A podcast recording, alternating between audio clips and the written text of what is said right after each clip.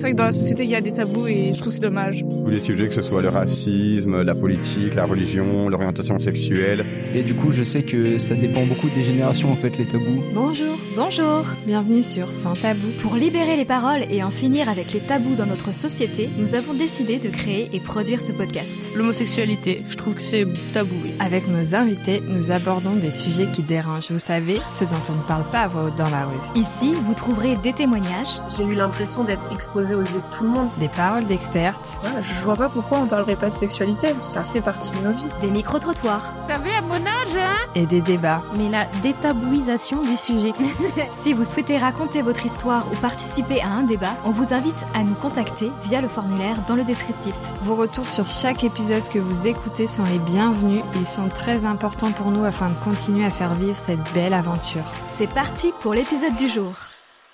Aujourd'hui, je suis avec Solène, une jeune femme marquée par une lutte de 10 ans contre l'anorexie qui a commencé à l'âge de 16 ans.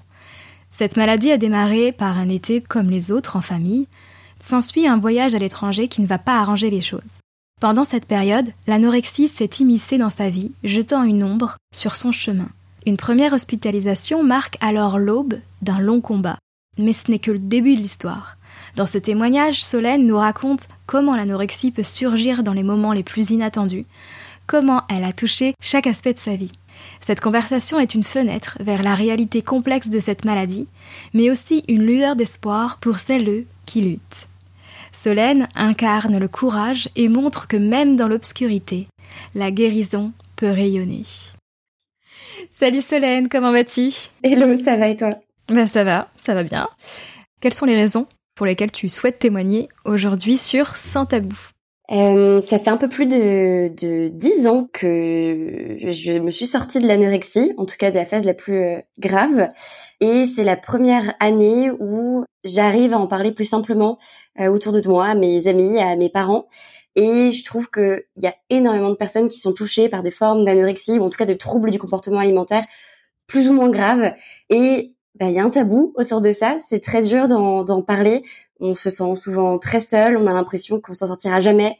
C'est des choses qui traînent tellement dans le temps qu'on a l'impression qu'on qu'on va être bloqué à jamais euh, avec ces troubles du comportement. Et du coup, j'avais envie de témoigner parce que je m'en suis très bien sortie et euh, j'ai de la chance aujourd'hui de plus avoir trop de séquelles. Et j'avais envie de témoigner, voilà, pour montrer que c'est possible de s'en sortir, que euh, qu'il y a, il y a plein de choses qui peuvent se passer après avoir été malade. Donc c'est aussi bien pour ceux qui en sont victimes aujourd'hui que pour les familles autour et l'entourage euh, qui parfois est un peu démunis sur comment réagir quand on a quelqu'un qu'on connaît bien et qu'on aime euh, qui est victime de ça. Voilà. Bah super. En plus, on sent bien la positivité dans ta voix, c'est génial. Ça va donner un peu de souffle, un peu de de baume au cœur, d'énergie, je sais pas, de, de positivité à toutes les personnes qui vont nous écouter. Donc vous avez compris, on va parler de TCA et plus particulièrement de euh, d'anorexie. Donc euh, c'est ce qui t'a touché toi en tout cas. Est-ce que tu as toujours eu un rapport particulier à la nourriture ou c'est venu à un moment donné? Avant de d'aller dans le vif du sujet, je voulais juste d'abord euh, te poser cette Ouais. question. Eh ben, je pensais que non. Et en discutant un petit peu avec ma, ma maman récemment sur ce sujet-là, elle m'a raconté que j'avais toujours des petites phases un peu de, de déprime euh, dès mon entrée au collège, donc finalement assez tôt, et que dans ces phases-là, régulièrement, j'avais du mal avec la nourriture. Mais je l'ai jamais ressenti comme étant un problème du quotidien ou euh, à me sentir mal dans mon corps à ce sujet-là, à avoir vraiment des problèmes à pouvoir euh, me nourrir et, et à me priver. Ça, je l'ai jamais vraiment ressenti. Mais je pense que finalement, dès que j'étais assez jeune, enfin déjà très jeune, pardon, dès que j'avais euh, des, des petits coups de déprime, ça passait par la nourriture, sans m'en rendre compte. Et est-ce que du coup tu peux nous expliquer ce qu'est la TCA d'abord, donc trouble du comportement alimentaire Est-ce que tu peux un peu développer, si, avec tes mots bien sûr euh, simples, et ensuite ce que c'est euh, l'anorexie, donc qui fait partie des TCA Ça marche. Bah alors les TCA, j'aurai mes termes. Évidemment, il y a des termes médicaux euh, peut-être plus appropriés, mais c'est tout ce qui est trouble lié à l'alimentation. Donc que ce soit euh, le, le besoin de trop manger pour se remplir, euh, que ce soit le besoin de se priver pour perdre du poids, mais aussi tout simplement le fait d'y penser constamment. Je sais qu'il y a des troubles, c'est uniquement euh, psychologique entre guillemets et ça se répercute pas sur l'alimentation au quotidien, mais c'est simplement de trop y penser. Mm. Voilà, donc c'est vraiment tout ce qui est en lien avec la nourriture et le fait de devoir se priver ou trop se nourrir pour compenser, euh, pour se sentir mieux, voilà, plein de choses comme ça. Et l'anorexie en particulier, du coup, c'est le fait de se priver. Pour beaucoup de personnes, c'est vraiment dans l'objectif de perdre du poids. Absolument. Pour d'autres, c'est tout simplement une perte d'intérêt euh, totale euh, de la nourriture euh, et donc presque l'oubli parfois de, de s'alimenter. Ok.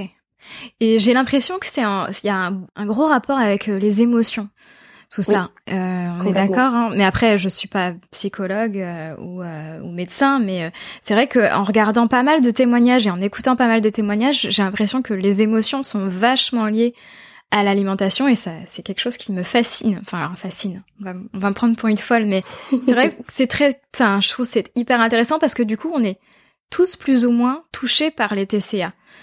J'ai l'impression plus ou moins. Évidemment, il y en a, c'est vraiment à haute dose, haute dose si on peut dire. J'ai pas les bons mots, mais euh, du coup qui du coup ont des troubles vraiment alimentaires et qui peuvent parfois être euh, hospitalisés ou juste comme tu dis au départ, t'as des petites coups de déprime, du coup bah ça va te couper ton envie de manger ou inversement tu vas avoir envie de manger, manger, manger, manger. Mais euh, c'est juste par petite période et c'est pas grand chose. Et mais ça passe inaperçu. Donc je pense qu'on est tous plus ou moins liés par ça. Oui, et pour rebondir, effectivement, tout à fait. Enfin, dans toutes les séries qu'on connaît, on a toujours mm. cette scène de euh, du groupe de copines qui est déprimé et qui se mange une glace pour compenser, qui sont super tristes et on les voit dans leur canapé avec la glace, avec le pot à l'américaine. tout est très vite associé à la nourriture en fait et finalement c'est déjà au quotidien toutes les émotions et c'est ce qu'on voit dans les séries euh, autour de nous. Tout est ramené très vite à la nourriture quand il y a de l'émotion et donc je pense qu'il y a des fragilités entre guillemets, en tout cas il y a des sensibilités. Et euh, si on est un petit peu plus sensible là-dessus, peut-être que c'est du coup une fragilité, quelque chose qui peut se mm. développer dans le temps quand on a euh, des euh, plus grosses émotions qui sont plus compliquées à gérer. Du coup, c'est un petit peu comme ça que je l'interprétais. D'ailleurs, il y a eu un gros gros travail sur les émotions pour pour essayer de s'en sortir au début. Mm. Non mais je comprends. Est-ce que tu peux du coup nous raconter ton histoire personnelle avant de tomber dans l'anorexie et puis après on verra pour les étapes suivantes. Oui. Je vais essayer de, de remettre un petit peu de contexte sans trop trop entrer dans le détail et perdre une heure de tout le monde. T'inquiète pas. C'est vraiment, c'est arrivé dans un contexte familial un petit peu compliqué. Tous les étés, on allait en vacances donc depuis ma, ma plus, enfin, depuis mon plus jeune âge. En tout cas, je, ne me souviens que de ça. On allait passer des vacances en famille, euh, donc trois grosses semaines pendant l'été. Et pour moi, c'est des vacances qui se passaient euh, jamais très bien. Voilà, je m'entendais pas du tout avec mes mes cousins cousines, euh, ça a toujours été le cas. Mhm. Et chaque été, euh, c'était de plus en plus dur. Et j'ai jamais réussi à le verbaliser plus que ça. Donc il y a des fois où je disais à mes parents que j'avais vraiment plus envie d'y aller, mais bon bah quand on est petit, on a l'impression que c'est une passade et les parents pensent que euh, voilà, c'est une fois qu'on y sera, il y aura pas de problème. sauf que bah voilà, chaque été, ça s'est un petit peu aggravé pour moi et c'était de plus en plus dur à gérer. Et il y a un été, pour préciser, du coup, j'ai eu toujours des petits coups de déprime associés à ces vacances-là. Et il y a un été, j'avais 15 euh, ans ou 14. C'était beaucoup plus compliqué à gérer. Et euh, il y a eu des gros mésententes euh, avec cette famille-là. C'est vraiment parti de là et je me souviens encore de moi qui repense. Je m'étais dit, bah, puisque c'est comme ça, et puisqu'on m'accorde pas d'importance, et puisque ça va pas et que je m'entends pas avec eux, et eh ben je vais, je vais arrêter de venir manger avec eux. Je vais arrêter de venir au repas de famille parce que ça me saoule. J'ai pas envie. C'était voilà ma petite rébellion. Et du coup, je, je faisais des sortes de micro-fugue au moment des repas. Euh, qui était mm. vraiment c'était le moment des repas parce que dans, dans ma famille c'était bon, les repas c'est sacré les repas de famille c'est sacré ça dure 15 heures c'est de 11 heures jusqu'à 16 heures et de 18 heures on rempile sur encore jusqu'à 23 heures donc vraiment c'était euh, c'était ma petite rébellion c'était le moment phare sur lequel je pouvais vraiment euh, marquer le coup et donc j'ai décidé de, de plus venir au repas et du coup je me suis privée petit à petit comme ça des, des repas de famille et j'avoue totalement, hein, j'avais cette notion de bah déjà si je ne viens pas au repas, peut-être qu'ils vont remarquer qu'il y a vraiment quelque chose qui va pas et, qu'il faut faire changer les choses. Et le deuxième truc, c'était et en plus, si je me rends un peu malade, et eh ben ils vont comprendre que c'est bien plus grave que ce qu'ils pensent qu'ils auraient dû m'écouter et m'entendre avant. Ça paraît bête et très égocentrique finalement quand je le présente comme ça, mais c'était vraiment euh, ma manière à moi de, de montrer que ça allait pas parce que j'arrivais pas à le verbaliser comme je le voulais. J'arrivais pas à montrer à quel point ça m'impactait, que ça me rendait malheureuse. C'était vraiment voilà ma manière à moi de de réussir à gérer ces périodes-là. Et je me souviens d'une balade que j'avais fait avec euh, ma maman cet été-là où, où j'avais essayé de lui dire euh, mais regarde ça va pas trop, vous me voyez plus au repas, j'ai perdu du poids. Et je me souviens qu'elle m'avait dit c'est peut-être l'adolescence, l'adolescence pardon, et, euh, et ça passera euh, quand on rentrera après cet été. Et ça ça m'avait fait mal au cœur parce que je me dis mais en fait, ah personne ne comprend dans quel état je suis et euh, et, c'était très compliqué. Et ça a commencé comme ça. Et cet été-là, j'avais un voyage de prévu. J'allais faire un trimestre de ma scolarité au, au, Canada. Et je suis partie au Canada avec déjà presque 10 kilos en moins quand même. Donc je suis partie déjà quand même très amaigrie et en fait, au Canada, ce qui s'est passé, donc j'allais beaucoup mieux, cet été était fini. Mais ce qui s'est passé, c'est que j'étais déjà arrivée dans un cercle vicieux où j'avais appris à ne plus me nourrir finalement. Le corps s'habitue très bien à ne plus se nourrir. Et donc petit à petit, j'avais tout simplement plus aucun appétit. Et le peu que je mangeais, j'avais l'impression que ça allait me, que ça allait se voir tout de suite. Comme j'avais perdu un petit peu de poids, que j'avais vu le changement, tout ce que je pouvais manger, ça me, ça me mettait dans des états euh, c'était très compliqué à gérer. Voilà. Et vraiment, c'est devenu un problème de poids à ce moment-là, alors qu'au début, ça n'avait rien à voir avec l'envie de maigrir. Et ce qui est très important, je pense, à, avoir en tête, c'est que pendant très longtemps et, et même pendant mon hospitalisation, j'ai toujours été ramenée au fait que si tu es anorexique, c'est parce que tu as envie de maigrir et que tu as un problème avec la représentation du corps et que tu as envie de ressembler à tous les modèles qu'on te met dans les séries télévisées, dans les magazines. Et euh, ça, me rendait d'autant plus malheureuse et en colère parce que ça n'avait rien à voir avec le fait d'avoir envie d'être maigre. C'est juste une grosse dépression, voire même une dépression qui avait complètement dérapé et que j'ai pu réussir à gérer euh, au bout d'un certain temps. Et euh, je suis rentrée du Canada encore plus amaigrie pour le coup. Donc je savais que j'étais pas très bien et que j'étais malade. J'ai un peu essayé de, de, sauver comme je pouvais les choses, mais je suis rentrée très très maigre. Et une semaine après mon retour, quand mes parents ont vu que tous les repas étaient compliqués, que j'étais euh, très faible, euh, j'ai été hospitalisée d'urgence très vite euh, suite à un rendez-vous chez mon médecin traitant.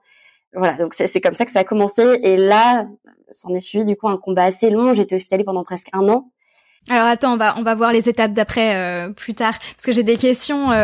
du coup, si je résume bien, tu as hum, T'as commencé à plus manger pour un peu montrer euh, ton ta, détresse, euh, le fait que tu sois pas bien avec tes cousins cousines, c'est ça? Complètement.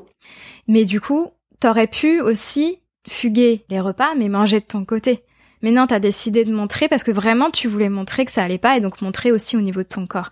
Donc ton corps était un peu ton ton panneau euh, de manifestation, si je puis dire.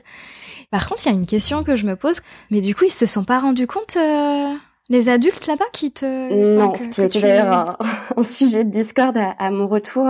Mais ouais. Euh, alors, faut savoir que je suis quand même déjà arrivée très amaigrie, donc je pense qu'ils n'ont pas vu une aussi grosse différence qu'on aurait pu voir euh, le premier mois où, voilà, je, hmm. je, pense qu'il y a quand même eu ça. Ils m'ont connue où déjà je m'alimentais très peu dès les premiers jours. J'étais quand même pas censée arriver en mauvaise santé, donc je pense qu'ils n'ont pas tilté que c'était aussi grave et ils n'ont pas vu un aussi gros changement que des gens qui me connaissaient depuis toujours auraient pu remarquer.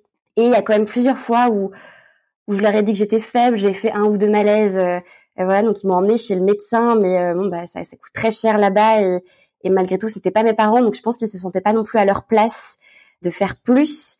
Et je pense qu'ils ont pas vu que c'était aussi grave que ça. Donc voilà, hmm. tout, tout, simplement. Ouais. Oui, parce qu'ils te connaissaient pas, donc du coup ils se sont dit c'est ta norme.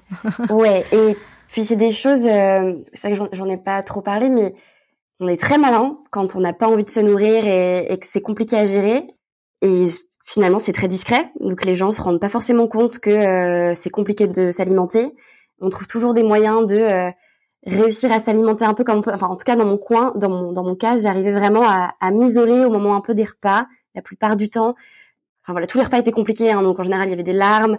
Je sélectionnais vraiment ce que je mangeais pour réussir à m'alimenter voilà, de, ce que je pouvais. Mais du coup, je m'isolais beaucoup. Euh, dès que j'avais mmh. l'occasion, je m'isolais pour pas qu'on me voie dans cet état-là. S'il y avait du monde, je faisais une sélection très minutieuse de ce que je mettais dans mon assiette pour que les gens ne se rendent pas compte qu'il y avait un problème. Donc on arrive très bien à cacher. Ça paraît très gros quand on le raconte comme ça, mais euh, c'est hallucinant d'à quel point on arrive à le cacher mmh. et que les gens peuvent ne pas se rendre compte. Et je me souviens l'avoir exprimé à une ou deux amies au, Canada. Et en fait, comme c'est très fréquent que euh, on, on, pose nos émotions dans notre assiette, finalement la première réaction des gens quand ils n'ont pas vu ce gros changement déjà euh, depuis quelques mois, et eh ben le premier retour c'est ah mais non mais ça arrive. Bah, tout le monde a du mal à manger quand ça va pas trop. Ah mais c'est parce que t'as le mal du pays. Faut pas s'inquiéter, ça reviendra. Enfin ce sera normal quand tu vas rentrer, tu vas retrouver tes amis, ta famille, ça ira mieux. Il y avait vraiment tout ce discours de t'inquiète, c'est pas grave, ça arrive à tout le monde parce que tout le monde connaît un peu ça et finalement très peu de gens comprennent que ça peut vraiment devenir une maladie parce que c'est tellement pas normal de se priver de s'alimenter, c'est tellement pas normal mm. de d'avoir faim et de pas réussir à manger. C'est pour la plupart des gens, c'est très compliqué à comprendre qu'on puisse se mettre dans un état pareil et qu'on soit pas capable de s'alimenter euh, sans que ce soit euh, une crise de larmes et, euh, de la panique tout l'après-midi en pensant à ce qu'on a mangé. Voilà. C'est tellement pas normal que finalement, je pense qu'il y a beaucoup de gens qui sont passés à côté aussi comme ça quand j'essayais d'en parler. Ok, je comprends mieux.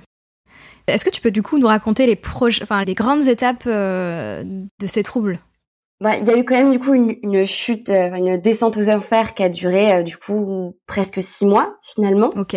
Donc de perte de poids jusqu'à que ça arrive à un stade euh, grave. Dans mon cas, il y avait l'étranger, donc je pense que forcément le temps est un peu faussé. Pour d'autres gens, j'imagine que ça peut être beaucoup plus rapide. Pour d'autres, ça peut être plus lent et, et encore plus vicieux. Ce qui m'a sauvée à ce moment-là, c'est que malgré tout, j'arrivais à montrer que ça allait pas et j'essayais d'en parler un petit peu. Donc il y a eu l'hospitalisation si je dois vraiment parler en étapes et la faire assez courte, euh, il y a une première hospitalisation pour moi qui a duré euh, trois quatre jours, si je me souviens bien, qui était vraiment purement de l'observation entre guillemets. On m'a mise en observation parce que ah bon? bah en fait j'étais hospitalisée d'urgence, donc après un rendez-vous chez mon médecin traitant, euh, elle m'a tout de suite envoyée aux urgences pour bah, malnutrition. Mais t'étais même pas sous perf?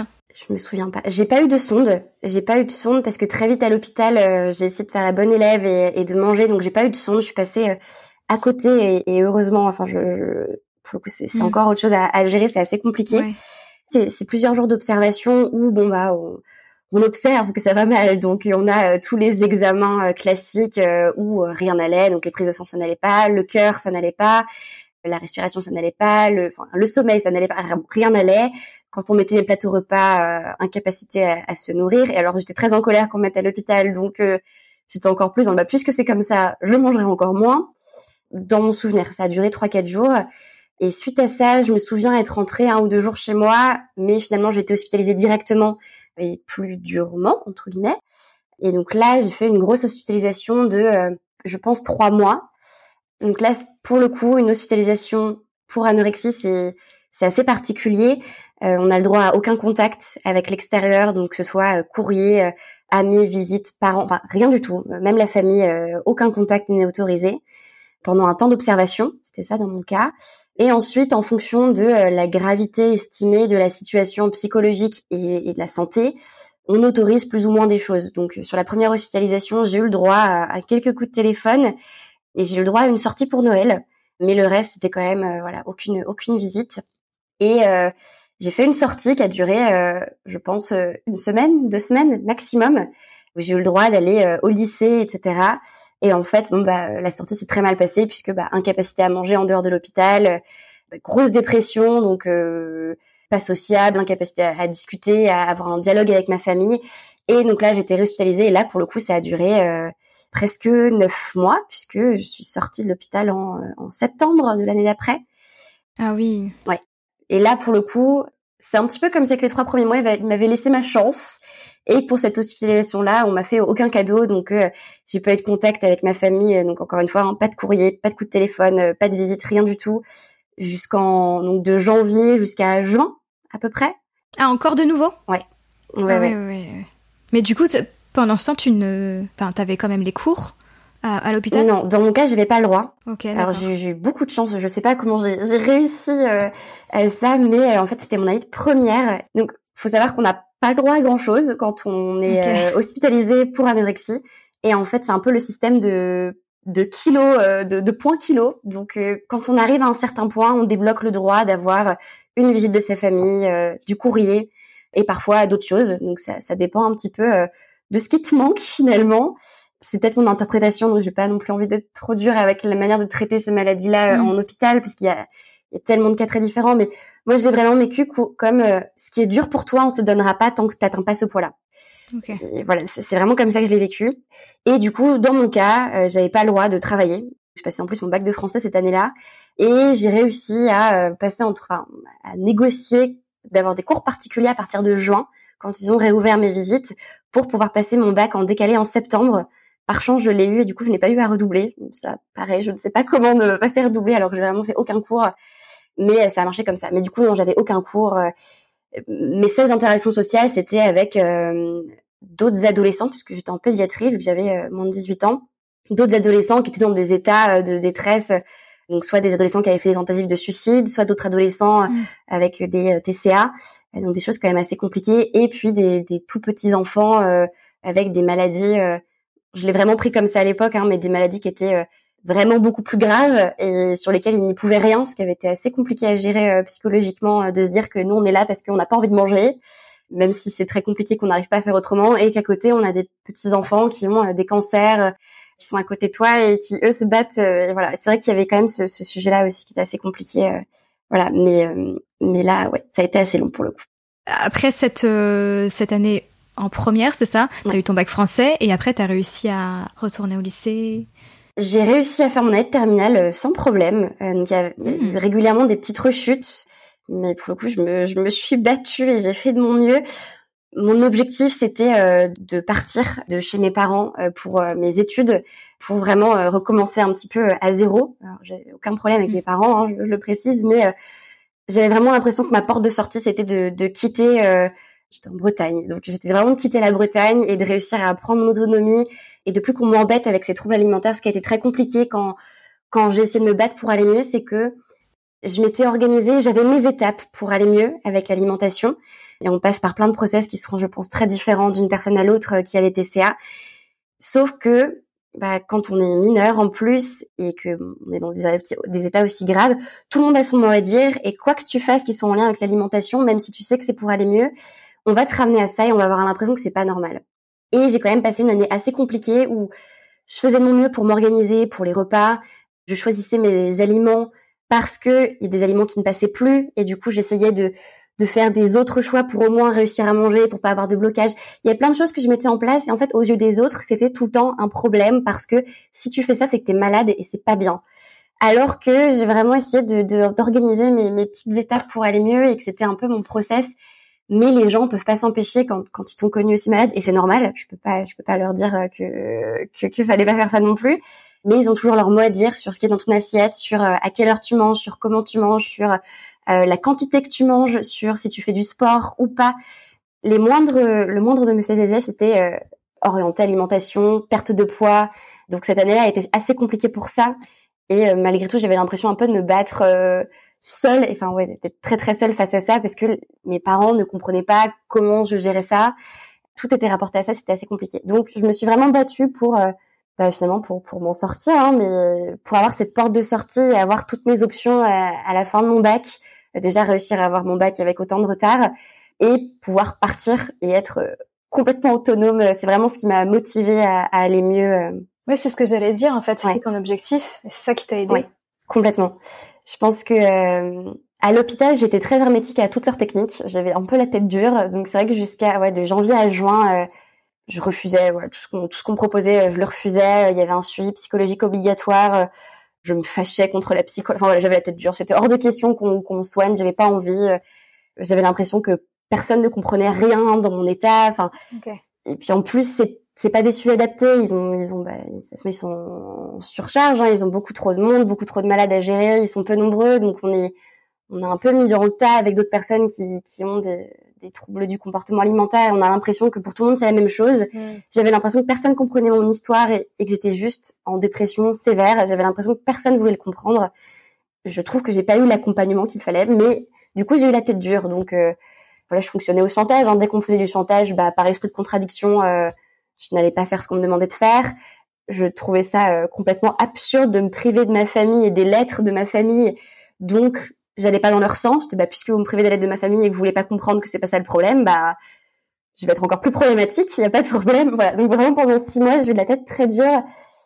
Et en juin, quand euh, on m'a redit que c'était hors de question, que j'ai des cours particuliers et que j'en sors pour mon bac, j'ai compris que bah si je me bougeais pas, j'allais pas pouvoir passer mon bac, j'allais pas pouvoir faire mon année terminale, j'allais devoir redoubler, et qu'en fait ça me rajoutait une année d'enfer en plus. Et c'est vraiment ça. J'ai eu ce déclic là en me disant ok, mais en fait c'est pas possible. Euh, là, euh, ok, je fais la tête dure, j'ai envie de leur prouver que j'ai raison et que l'anorexie c'est pas que avoir d'être maigre et qu'il y a d'autres problèmes et que personne comprend. Et voilà. Et je me suis dit, ok, bon bah tant pis, euh, je vais me battre un petit peu pour moi et essayer de me sortir de là et et de, de voir euh, de voir autre chose que ces années d'enfer et, d'être coincée dans, dans mon lycée avec ma famille et de pas réussir. Voilà, c'était vraiment ma porte de sortie, c'était ça. Mm. Et je pense que si j'avais pas eu ce déclic toute seule, je pense que j'y serais encore. Enfin, c'est c'est assez terrible de voir des des jeunes femmes. Je dis jeunes femmes parce que c'est c'est quand même beaucoup de femmes et oui, j'ai vu les statistiques, c'est beaucoup de femmes. Et puis dans mon cas, les, personnes qui étaient malades avec moi, c'était en plus que, que, des, que des jeunes femmes. C'était euh, atroce de les voir euh, sortir de l'hôpital parce que euh, faut savoir que bah on se gavait, hein. on avait des examens de poids tous les matins ou deux fois par semaine, je crois. Et bah l'idée c'était de gagner des, des, des, grammes au pesé et du coup fallait se gaver la veille, boire beaucoup le matin sans qu'on sache pour réussir à passer le test du poids et, et avoir droit à quelque chose. Et donc je voyais euh, d'autres filles avec moi bah, qui, se, qui se gavaient, qui buvaient énormément avant les pesées pour réussir à sortir, pour avoir une période de sortie et qui arrivaient à sortir de l'hôpital pendant euh, un mois et qui revenaient un mois après dans une situation encore plus grave parce que rien n'avait été soigné, que c'était qu'une question de poids à atteindre sur une balance où tout était faussé. Je voulais pas rentrer dans ce jeu-là, donc euh, c'est pour ça que voilà, je, je refusais plein de choses et que j'avais pas vraiment, j'avais pas envie de rentrer dans leur jeu de gagner un kilo et tu auras le droit de lire les courriers de ta mère. Enfin, c'était terrible. Carrément du chantage. Ah mais c'est complètement. Euh, j'ai eu un matin une psychologue. je pense que j'étais j'étais horrible avec euh, la psychologue. Hein, pour... je mets quand même ça pour elle parce que je pense que j'étais très dure. Il y a un matin, elle est arrivée et je pense que c'était un petit peu euh, son dernier chantage possible, en pensant que ça allait me faire voilà passer de l'autre côté. Elle est arrivée avec une pochette plastique avec tout le courrier qui m'était destiné. donc mes amis qui m'avaient écrit, ma mère, mon père et elle me l'a montré, elle m'a dit bah tu vois ça, et bah tant que tu voudras pas reprendre un kilo, bah tu les auras pas. Et elles sont là avec moi bien au chaud. Sauf que c'est pas une question de poids en fait. C'est ça que c'est ça. terrible. C'est ça. Et la solution à l'hôpital, et je le comprends aussi parce que finalement ils peuvent, ils ont pas, euh, en, tout cas à l'endroit où j'étais, il y avait pas la structure pour faire un vrai suivi psychologique et, et d'aller chercher un petit peu plus loin, d'avoir des thérapies familiales, etc., etc bah du coup leur seule, la seule mesure c'est la santé, c'est euh, la santé du cœur parce que ton cœur lâche quand t'es en quand tu pèses aussi peu. Donc euh, tu es sous moniteur toutes les nuits et, et tu sens que ton cœur il est, il est à deux doigts de s'arrêter. Mm. Donc leur seule solution pour euh, pour garantir ta survie c'est c'est le poids. Mais du coup ça ne te soigne pas et c'est comme ça qu'on voit des gens partir pendant un mois, puis revenir dans un état encore plus grave, puis partir, puis revenir et qui finalement des années après sont encore anorexique parce que c'est pas c'est pas soigné, qu'il n'y a pas eu le suivi psychologique qu'il fallait et adapté pour ça. Mais c'est une maladie très faux parce que malgré ça, euh, j'ai trouvé des très bons psychologues après. Je reste convaincue que si c'est pas moi qui avait vraiment eu envie de m'en sortir à un moment et si c'est pas moi qui m'étais euh, mis ce coup de pied aux fesses, euh, je suis sûre que je je m'en serais pas sortie je, suis pas sûre que les suivis psychologiques arrivent à, te faire sortir de là si ça vient pas de la personne. Si la personne ne trouve pas son déclic pour réussir à, passer au-dessus, entre guillemets, je pèse mes mots parce que c'est beaucoup plus compliqué que ça, hein. Enfin, on peut pas s'en sortir. C'est trop compliqué. Et c'est un schéma beaucoup trop vicieux. Ça, ça, a été un de mes combats deux années après de faire comprendre à mes parents que l'hospitalisation c'était pas forcément ce qu'il y avait de mieux, que ça m'a peut-être sauvé euh, purement en termes de santé, ça a sauvé ma vie hein, malgré tout, euh, puisque j'étais en réanimation les premières nuits, puisque le cœur lâche, hein, donc ça m'a sauvé. Mais euh, le suivi derrière sur le long terme, c'est pas le bon aujourd'hui. Je sais qu'il y a des structures hein, plus adaptées. Euh, c'était pas, j'étais pas dans l'une de ces structures et je sais pas comment elles fonctionnent exactement. Mais voilà, dans mon cas, c'était euh, c'était terrible quoi. Moi, je trouve ça triste, mais bravo à toi en tout cas hein, d'avoir d'avoir réussi toute seule finalement, parce que clairement, enfin d'après ce que tu racontes et mon point de vue par rapport à ce que tu racontes, c'est clairement pas la bonne méthode. c'est du chantage et puis chacun il n'y a pas vraiment de suivi individuel en fait, c'est du suivi euh, de groupe, si je puis dire. C'est ça, c'est ça où on est dans une masse. Euh, encore une fois, hein, je, le, je le comprends parce qu'il y a des questions de moyens, mais euh, c'est vrai que c'est super compliqué. Je me souviens d'un épisode où, où mes parents ont, ont tout fait hein, pour pour m'aider pour le coup, ils ont, ils ont vraiment tout mis en place. Ils ont consulté, je pense, euh, un nombre impensable de médecins spécialisés. Enfin, ils ont fait tout ce qu'ils pouvaient. Et il y avait une structure euh, un petit peu plus loin de chez moi, euh, spécialisée dans le traitement de l'anorexie. Et ils avaient réussi à, avoir un rendez-vous pour moi. Donc, j'avais eu le droit à ma sortie, j'avais eu le droit de voir mes parents ce jour-là pour aller prendre ce, ce rendez-vous. Et ce qui m'avait marqué, c'était c'était un entretien d'embauche. Enfin, c'était terrible. C'était un entretien d'embauche sur la volonté de s'en sortir et sur le poids actuel.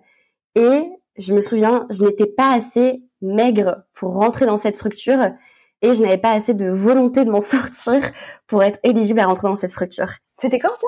Euh, je, ne sais plus dans les dates, mais je pense que c'était au, quasiment au tout début de ma deuxième hospitalisation. Ah oui, d'accord. Je pense que c'était ça. J'ai beaucoup de mal à resituer, mais je me souviens que j'étais encore euh, au tout début et que c'était vraiment une sortie où j'avais le droit de voir mes parents. Donc euh, ça devait être au tout début. Et euh, ça m'avait rendu malade sur le retour. Je me souviens, j'avais, enfin, ça m'avait rendu malade, donc j'ai vomi en sortant de ce rendez-vous. Enfin, de, je pense j'étais dégoûtée. Ça m'avait atterré. Euh, bon, mes parents aussi n'étaient pas pas très pas très contents de ce rendez-vous, mais tout est traité par rapport à ton poids.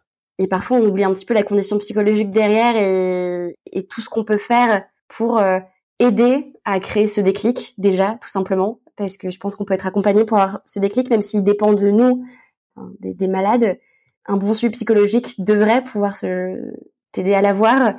Euh, mais, non, voilà, c'est, euh, faut atteindre tel kilo, faut, faut atteindre tel gramme. Je me souviens de, de matins où euh, j'avais eu des réflexions du personnel hospitalier parce que j'avais perdu 100 grammes sur la balance. Bon bah, j'étais allée aux toilettes la veille. C'est, enfin c'est tout. Donc c'est, c'est vrai que ça, ça se joue à rien et c'est complètement euh, déprimant quand on est là-dedans. Euh. Mais c'est afférent. Je, je, je suis tombée un peu dénue. Tout à l'heure, tu as dit que tu avais quand même faim, mais que tu n'arrivais pas à manger. Parce que moi, du coup, je pensais vraiment que tu n'avais pas faim, que ça te coupait vraiment l'appétit. Alors peut-être que ça dépend des fois aussi. Euh, est-ce que tu peux expliquer un peu euh, tous tes différents symptômes euh, liés à tout ça? Oui. Alors c'est surtout au début où j'avais faim. Après, je pense que j'étais tellement mon cerveau était retourné, donc je pense que je, je ressentais plus la faim à un certain point. Mais au début, oui, j'avais j'avais faim, mais c'est assez compliqué à expliquer. J'avais faim, mais je me le faisais subir. Enfin, vraiment, je me le faisais subir. Et il y a même une période où j'appréciais ressentir la faim et ne pas me nourrir, ce qui est complètement absurde. Mais j'avais l'impression que si je m'alimentais, j'allais contre mes convictions. C'était vraiment ça au début. Hein.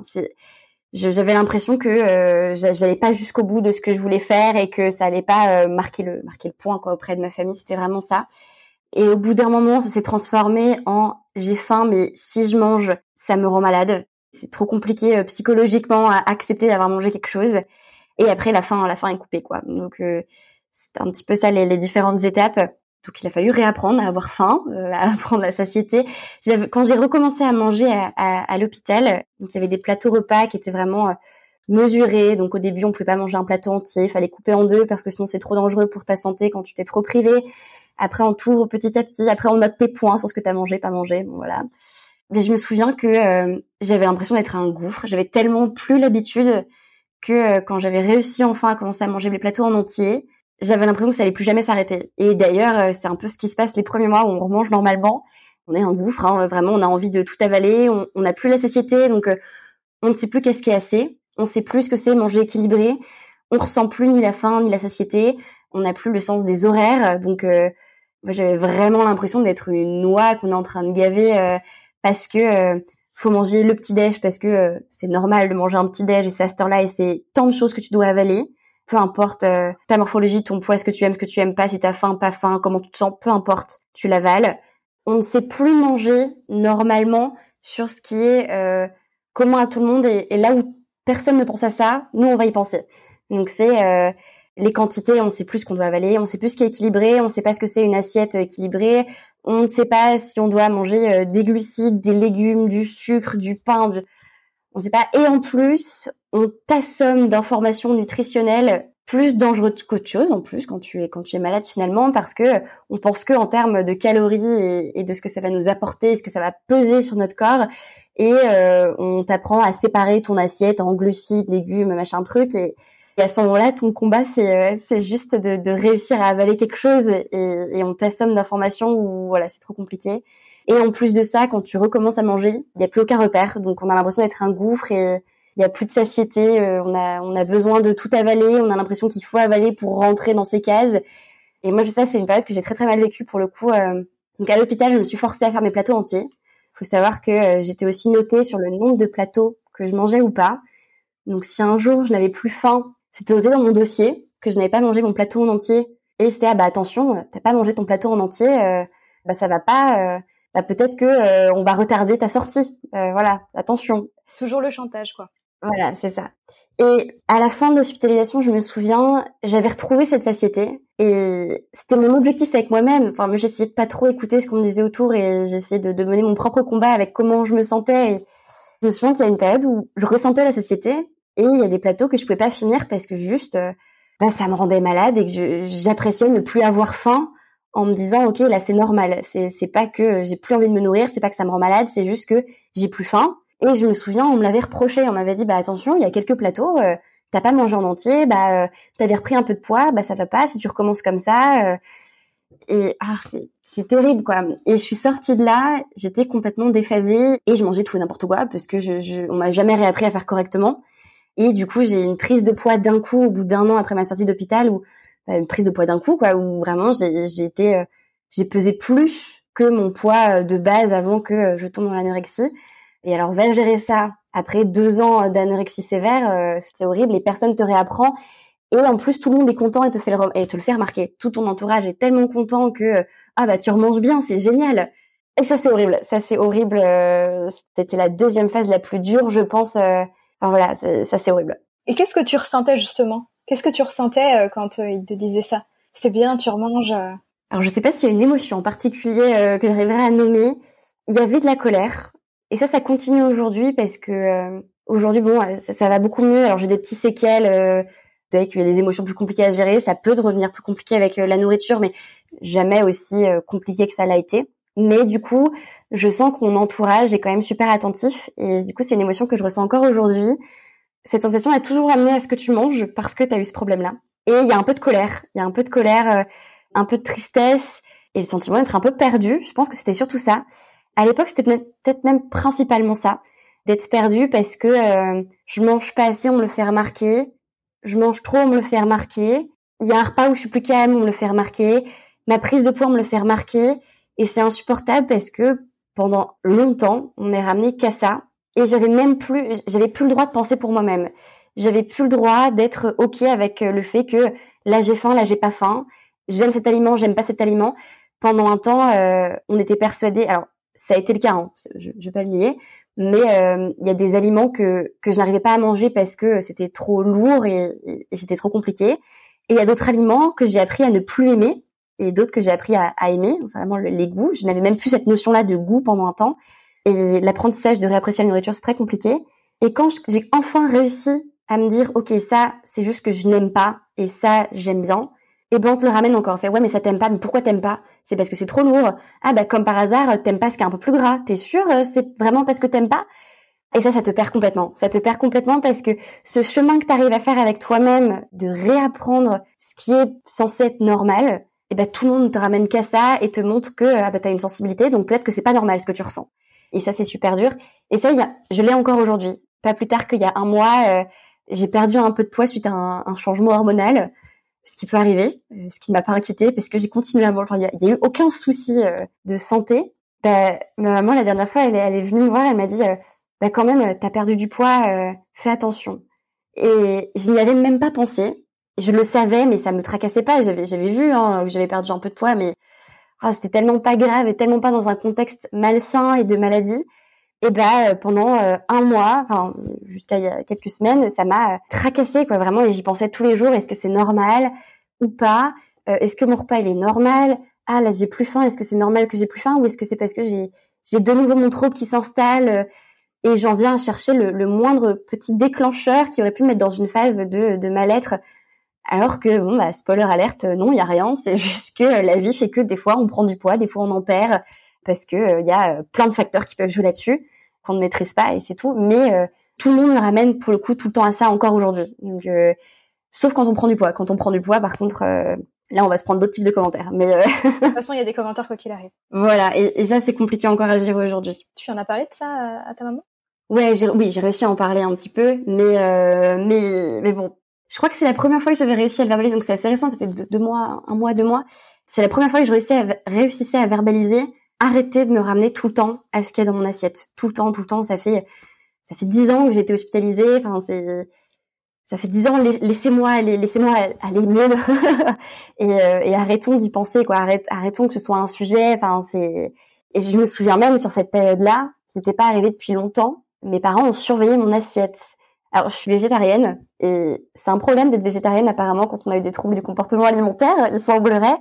J'ai mes parents, je pense, qui sont persuadés, peut-être un peu moins maintenant, mais j'en ai beaucoup parlé avec eux, qui étaient persuadés que j'étais végétarienne parce que euh, la viande, ça pouvait me faire grossir. oui, tout à fait. C'est bon. prouvé d'ailleurs. Euh. Voilà.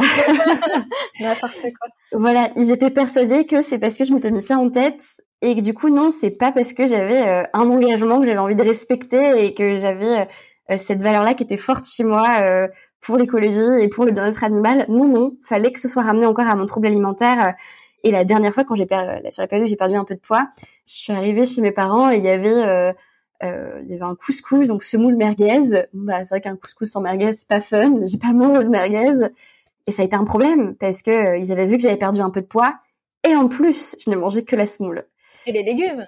Et les légumes. Et, ben, bah voilà, ça ne va pas, ça ne va pas. Attention, euh, l'anorexie est pas loin et il faut faire très attention à ce que tu manges. C'est ça, c'est ça, c'est compliqué. Mais en tout cas, je comprends mieux euh, pourquoi tu as voulu euh, vite partir de chez tes parents. non, mais je sais que tu les aimes. Et, enfin, voilà, c'est pas ça que je dis, mais je, je comprends que tu avais besoin de mettre de la distance avec tout ça. Oui, c'est ça. Du coup, tout était lié, entre guillemets, pour eux, euh, à ton poids. Quoi que tu fasses. C'est ça. ouais. Est-ce que tu as été suivie par un ou une professionnelle de santé après? Oui, j'ai oui. Bon alors à l'hôpital c'est un vrai suivi, mais euh, mon remarque, je m'étais tellement fâchée avec le psychologue qu'elle avait arrêté un moment de venir me voir oui, j'ai eu un vrai suivi. Alors, il me semble que c'est euh, obligatoire quand on est mineur et qu'on est hospitalisé pour ce genre de sujet. Euh, il y avait un suivi obligatoire, euh, donc je devais prouver que j'allais à ces séances. Et j'ai continué un suivi après par moi-même pendant presque six ans quand même. Donc j'ai eu un an un peu obligatoire avec un suivi post-hôpital. Donc c'était un professionnel lié à l'hôpital qui me suivait. Et j'avais un second psychologue choisi par mes parents et moi qui me suivait également. Et après, euh, par moi-même, j'ai cherché quelqu'un euh, à Paris euh, quand je suis arrivée pour mes études. Voilà, parce que, parce que j'avais besoin de ce suivi-là. Ça a été assez compliqué de trouver les bonnes personnes, mais bon, ça m'a beaucoup aidé. J'ai dû voir trois psychologues différents. Le dernier psychologue m'a énormément aidé pour le coup. C'était presque plus du coaching que du psy, mais il m'a beaucoup aidé et je pense que c'est grâce à lui. donc c'était quasiment six ans après la période d'hospitalisation. C'est grâce à lui que j'ai réussi vraiment à à mettre fin à tous les séquelles, euh, voilà, aux repas compliqués. Donc, pour préciser, il faut savoir que après l'hospitalisation, même quand j'étais toute seule à Paris, euh, j'ai mis plein de choses en place pour faciliter mes repas, mais malgré tout, ça a mis beaucoup de temps à être naturel, énormément de temps même. Et c'est vraiment lui qui a réussi à me faire passer le cran, vraiment le cran d'après, où j'arrête de me poser des questions à certains repas. C'est vraiment grâce à lui, euh, via une sorte de coaching, voilà, travail sur les émotions, beaucoup. On revient à ce sujet et donc j'ai arrêté, euh, ouais, au bout de, de, de 6-7 ans, euh, je pense, parce que vraiment euh, ça allait mieux. Et j'ai arrêté à partir du moment où où j'ai vu qu'il y a des repas où j'avais arrêté de me poser des questions. Par exemple, aller manger chez des gens, c'était très compliqué. Aller manger chez des amis, c'était impensable presque. Je faisais toujours ma petite popote avant d'y aller ou je refusais d'amener ma nourriture parce que sinon c'était trop bizarre et, les gens te rapportent encore à ce sujet-là. mais j'avais pris l'habitude de manger toujours avant et de plus me poser la question chez les gens je me suis rendu compte que euh, deux, trois fois, je suis allée manger chez des amis sans me poser la question de est-ce qu'il faut que je mange avant et qu'est-ce qu'on va manger. Et là, je me suis dit, ok, j'ai passé une étape incroyable et après, ça en est suivi du coup tout le reste. Euh. C'est beau, parfait. Oui.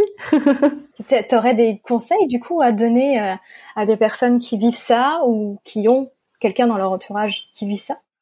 Pour la personne qui vit ça, ah, je pourrais me faire peut-être taper sur les doigts par un professionnel de santé pour que je fasse attention à ce que je dise. Mais alors évidemment, il y a le côté euh, santé et survie. Euh, on n'a pas le choix d'être suivi, ce qui était mon cas hein, avec l'hospitalisation et le cœur qui, qui, lâche. En dehors de cette période où on n'a pas le choix de faire 100% confiance au, corps médical, évidemment, je pense que quand on réapprend à manger, c'est important de s'écouter et de pas trop écouter ce que les gens disent autour, parce que mine de rien, euh, c'est très dur de réapprendre à manger et on doit mettre en place des choses qui nous vont à nous. Et c'est pas forcément ce que ce que j'ai partagé, hein, mais il y en a qui vont avoir besoin de manger qu'un certain type d'aliments juste pour s'assurer de manger un repas. J'ai envie de dire tant mieux. Si manger qu'un seul type d'aliment te permet de réinstaurer des repas à heure entre guillemets normale et acceptée et régulièrement, et eh ben commence par ça, c'est pas grave. S'il y a que ça que tu peux faire, c'est mieux de, de mal manger entre guillemets aux yeux des autres, mais de réussir à les réintroduire plutôt que de rien faire du tout et de se mettre dans des états pas possibles et qui te rendent encore plus malade. Donc respecter ses propres étapes et d'essayer de faire abstraction de ce qu'on peut te dire autour. S'il y a des choses qui permettent de passer une étape et que c'est des choses qui sont pas socialement acceptées, bah c'est pas grave. Si c'est ça, tu sais que ça va te permettre d'aller mieux, et bah fais-le. Vraiment pour moi c'est ça qui a marché. S'il faut passer par 15 euh, étapes, et bah c'est pas grave, on passe par 15 étapes. C'est des choses qui sont longues à mettre en place, mais faut le tester euh, et se faire confiance là-dessus.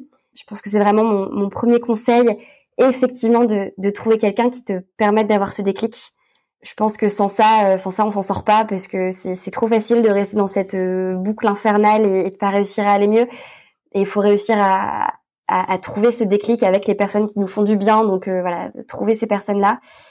Et pour l'entourage, ne pas rapporter toujours à la nourriture. La nourriture, quand on est malade, c'est 99% de notre quotidien et de ce qu'on pense. Faut le savoir. Donc on n'a pas besoin que les gens de notre entourage, quand bien même ils nous aiment et quand bien même ils ont envie de nous aider, de nous parler de nourriture. Ou de poids. Ou de poids, effectivement. J'ai une amie, euh, bah, ma meilleure amie, c'est la seule qui m'a jamais rapporté à la nourriture ou au poids. C'est la seule qui m'en parlait jamais, sans être trop dure avec les autres non plus, hein, mais c'est la seule qui m'a réellement aidée parce que finalement, euh, c'est la seule qui m'autorisait à avoir des moments de pause où je pouvais ne plus y penser. Et c'est des énormes respirations et qui font beaucoup de bien. Euh, et ça, je pense que c'est vraiment la chose la plus importante. Voilà, ne, ne pas ramener la personne qui est malade à la nourriture au poids parce qu'elle y pense déjà beaucoup trop et que c'est déjà trop compliqué et que c'est lui remettre des nœuds au cerveau et, et, recomplexifier le truc alors que les gens n'ont pas conscience d'à quelle étape on est dans le aller mieux entre guillemets. Et c'est important de laisser un petit peu les choses se faire aussi euh, voilà donc autoriser absolument des, des bulles d'air euh, sans en parler. Vraiment c'est la chose la plus importante. Évidemment montrer qu'on est là mais quand c'est la famille ou des amis euh, en général les gens sont présents.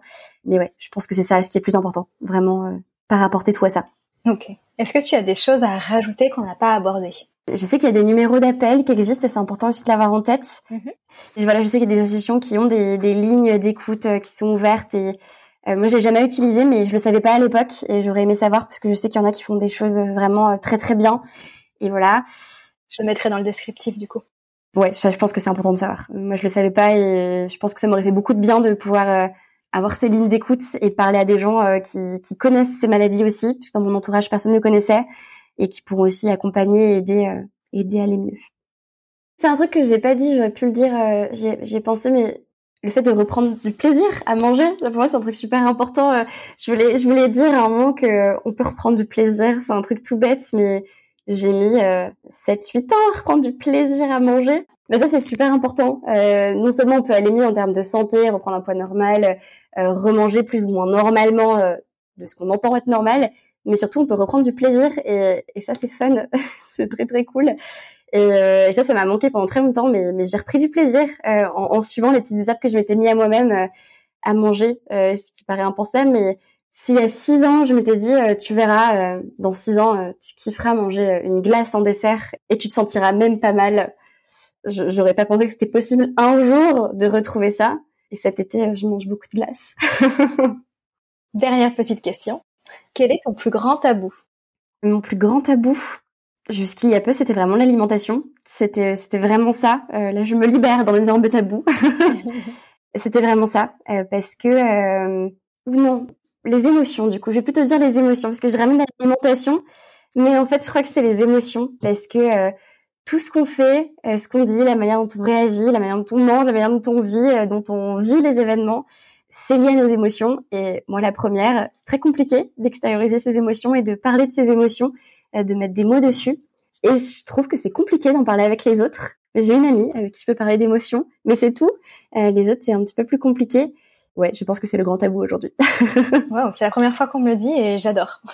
c'est vrai que non, mais c'est vrai que c'est c'est pas forcément facile d'en parler à tout le monde en tout cas. Non, c'est dur et puis euh, c'est tellement alors il y a les grandes émotions qui existent, hein, la colère, la tristesse, euh, la joie, euh, mais finalement personne les vit de la même manière, personne met les mêmes mots dessus, ben, personne d'ailleurs euh, les mêmes émotions face à un même événement et je trouve ça assez assez dingue et je trouve que de pouvoir en parler avec des gens qui arrivent un petit peu à conscientiser leurs émotions, ça aide vachement à les maîtriser un peu plus et euh, à mieux comprendre les autres aussi, à, mieux accepter des événements, à mieux réagir à certains événements. Enfin, je trouve ça incroyable de voir des émotions une fois qu'on les maîtrise un peu plus. Mais ouais, gros gros sujet. Oui, gros sujet, j'adore ça. Eh ben, merci beaucoup Solène. J'espère que ton, enfin, je suis sûre que ton témoignage va vraiment aider beaucoup de gens. Donc, euh, ravie euh, de t'avoir reçu sur Saint Tabou. Merci à toi surtout. Salut. Salut.